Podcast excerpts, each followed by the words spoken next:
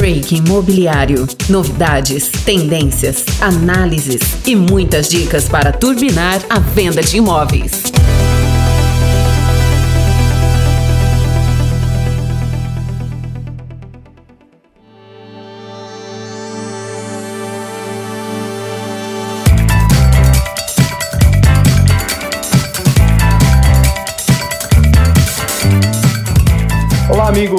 Está começando mais um episódio do Break Imobiliário. Eu sou o Carlos Pais Leme. E eu sou a Laís Machado. Juntos nós vamos entrevistar um dos maiores campeões do Brasil. As Olimpíadas já terminaram e vamos buscar no esporte as referências para as várias dicas de como ser um campeão de vendas, como montar um time campeão. Nada melhor do que falar com um dos maiores campeões do Brasil, simplesmente Oscar Schmidt. É isso aí. A gente vai falar com Oscar Schmidt. Ele que é nascido em Natal, no Rio Grande do Norte. Tem 32 anos de carreira. Foi nove vezes campeão brasileiro. Sete anos campeão sul-americano. Duas vezes campeão da Copa América. Duas vezes campeão pan-americano. Uma vez campeão mundial. Levou o nome do basquete brasileiro para o mundo inteiro.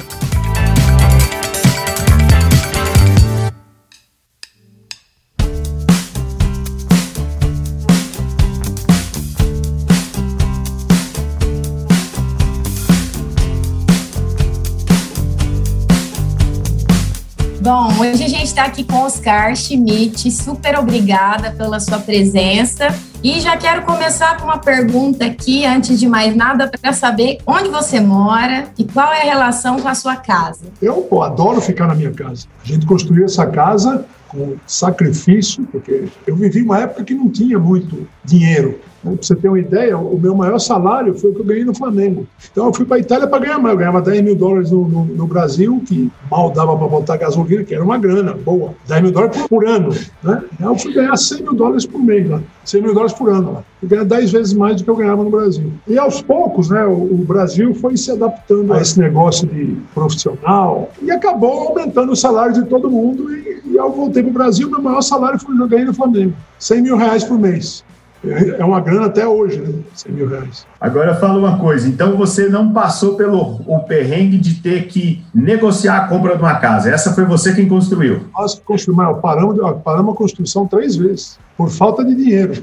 é um perrengue também, né? Com dinheiro, sem dinheiro, é sempre um perrengue. Imóvel está muito focado para fazer bom negócio, mas que legal que você curte a sua casa, você tem aí ah, um espaço muito valorizado e isso é muito importante para famílias, agora mais do que nunca, né? Um mais espaço do que nunca. Pô, o imóvel é, é, tudo que existe para uma pessoa. Você pode ser rico, mas você não tem uma boa casa, você não, não completou o teu ciclo. Você precisa ter uma boa casa.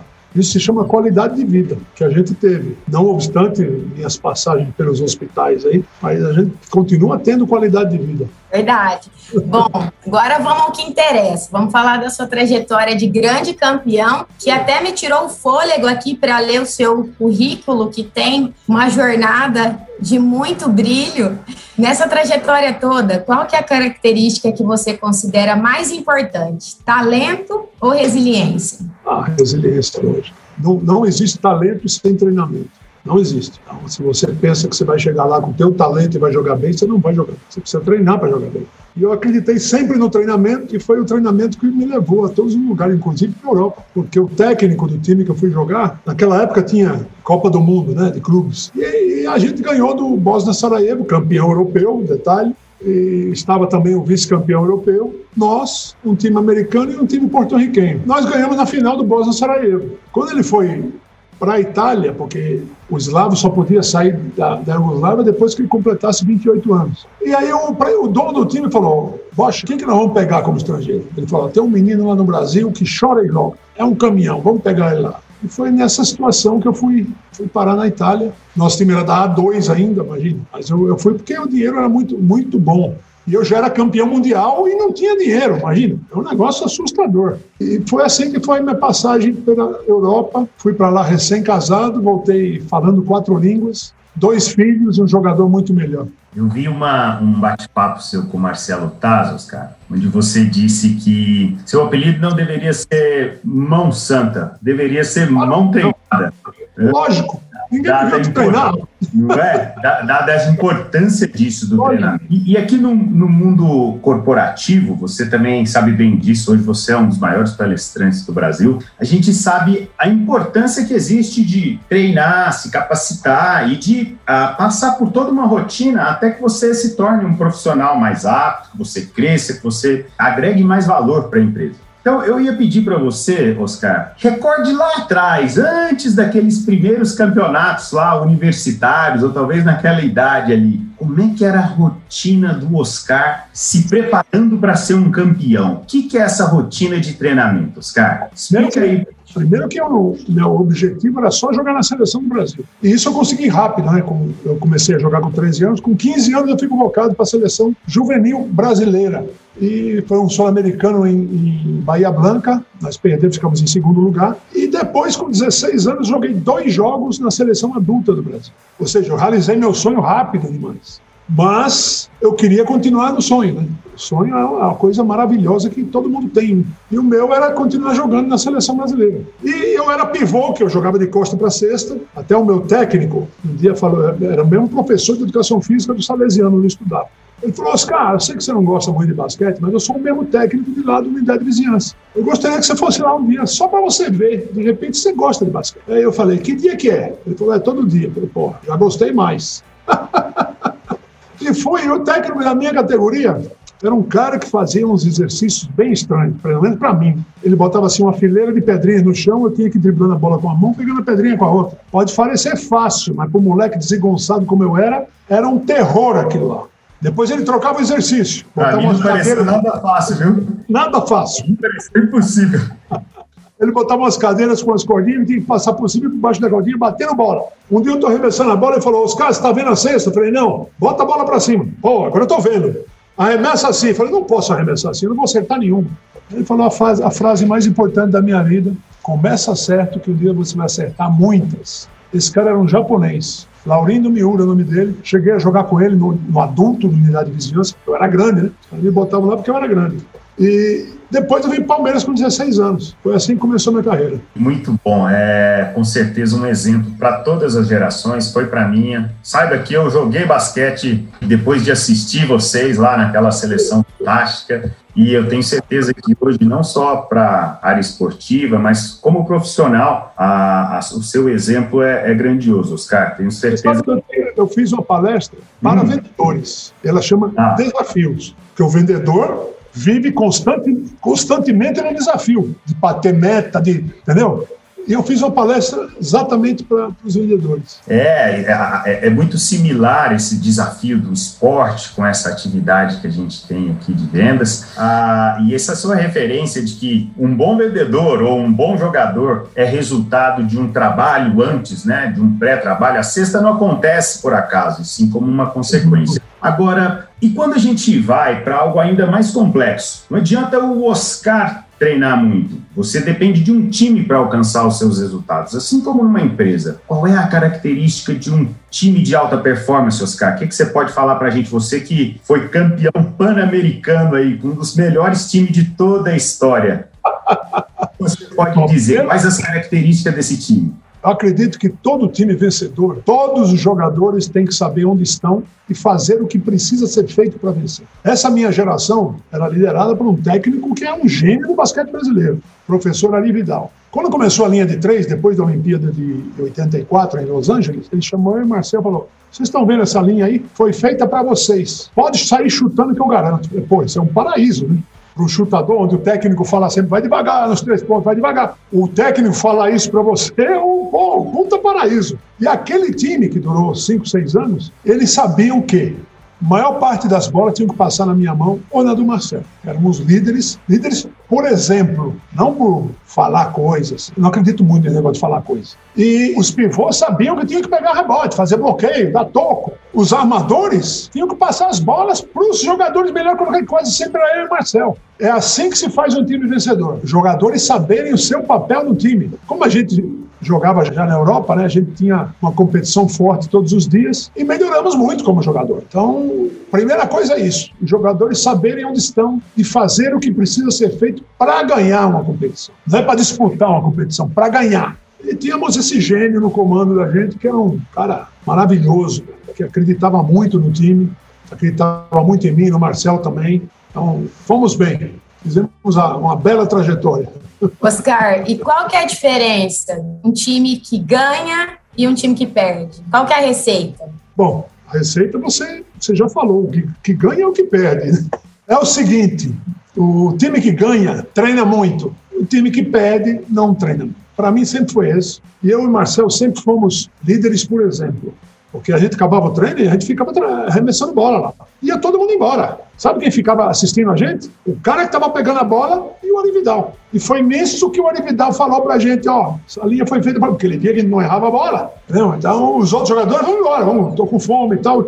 E a gente não, a gente ficava lá. Isso faz com que a gente pense do lado de cá, né? Sempre que tem aquela atividade extra que o chefe passa para a gente, um estudo adicional, conhecer melhor o cliente, acompanhar de perto a sua venda, acompanhar, conhecer muito o seu produto. Isso é o nosso treinamento, gente. É assim que a gente vai fazer times campeões, conhecendo muito sobre o que a gente está fazendo e cada um na sua posição. Fantástica essa analogia. Mas é mesmo. Agora, se um time tem líderes Líderes, por exemplo, aqueles caras que ficam em cima dos livros, achando alguma coisa que ninguém achou ainda. Se tem os pivôs, são os caras que vão pegar rebote, fazer bloqueio, dar toco, e se tem ótimos armadores, ninguém segura esse time.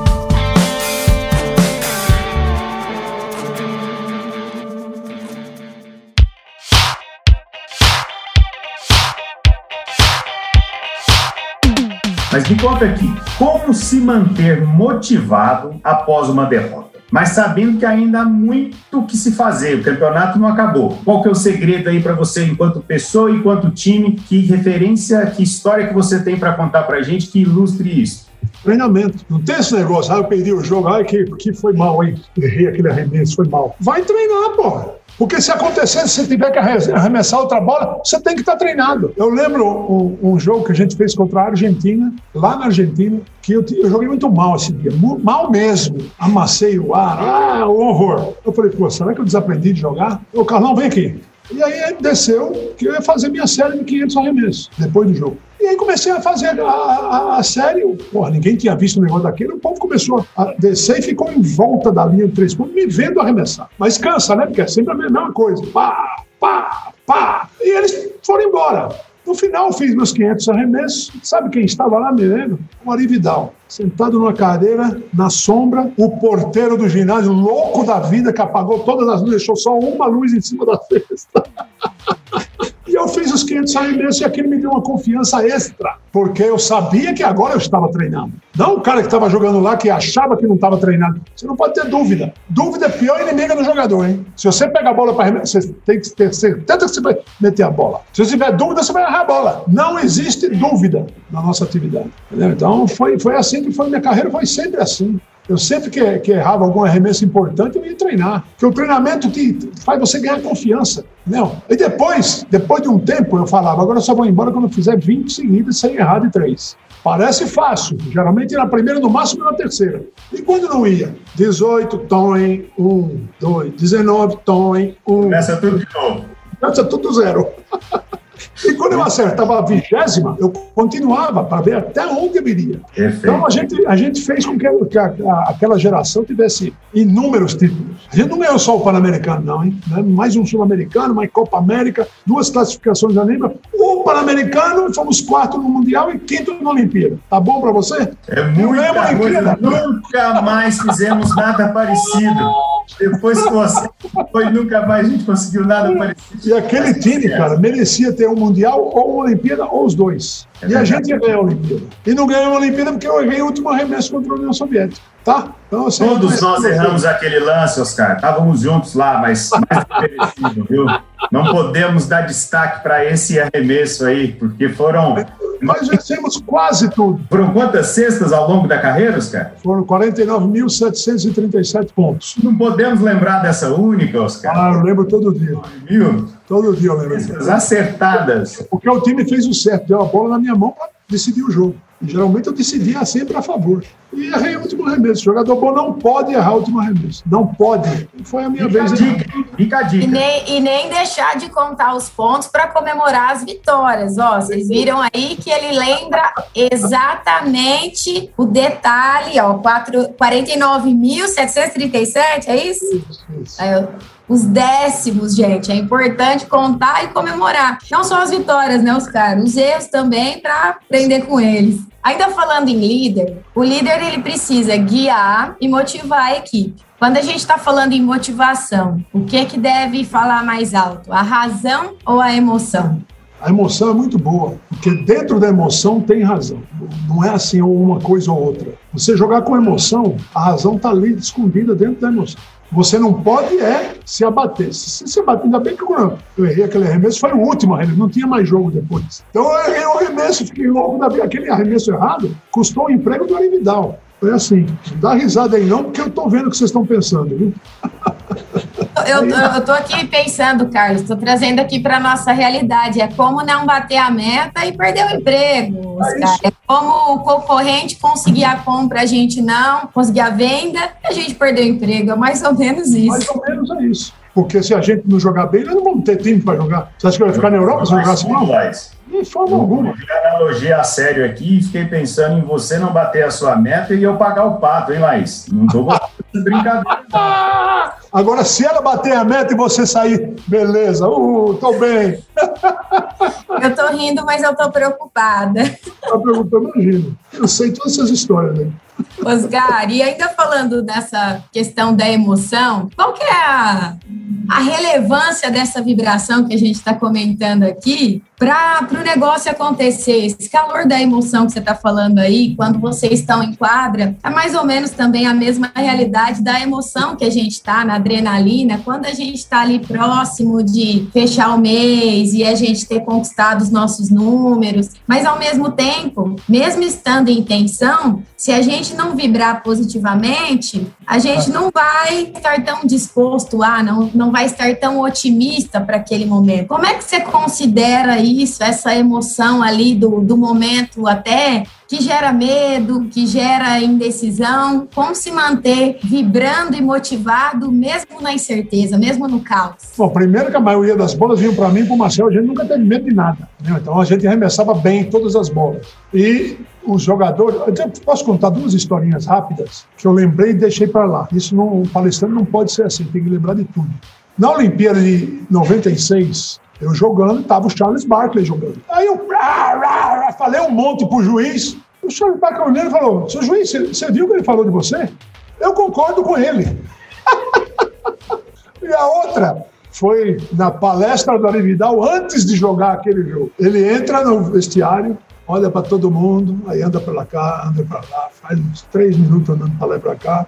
De repente ele fala assim: ó, eu não tenho nada para falar, vamos lá e joga. A gente morreu de rir todo mundo, né? Porque geralmente o técnico mostra prancheta para lá, você para lá, você para cá, que não serve para nada essa prancheta, é só para chamar a atenção dos jogadores. Então, a gente achando que ele ia fazer algo do tipo. E ele não falou nada. Falou, vão lá e joguem. Como quem diz, vocês estão no ápice. Não dá para ser melhor. que- naquele time, né, Oscar? Pô, Para finalizar, qual é o grande segredo? Dica de ouro de um campeão. a treinar, treinar muito. E quando estiver bem cansado, treine mais um pouquinho, que esse pouquinho pode fazer diferença na sua vida.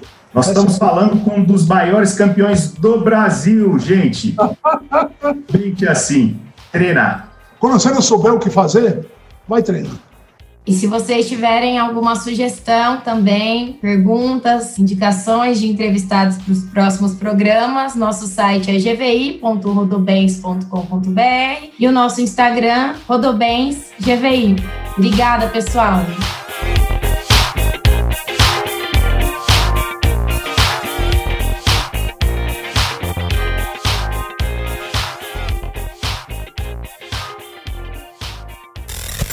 Editado por vírgulasonora.com.br.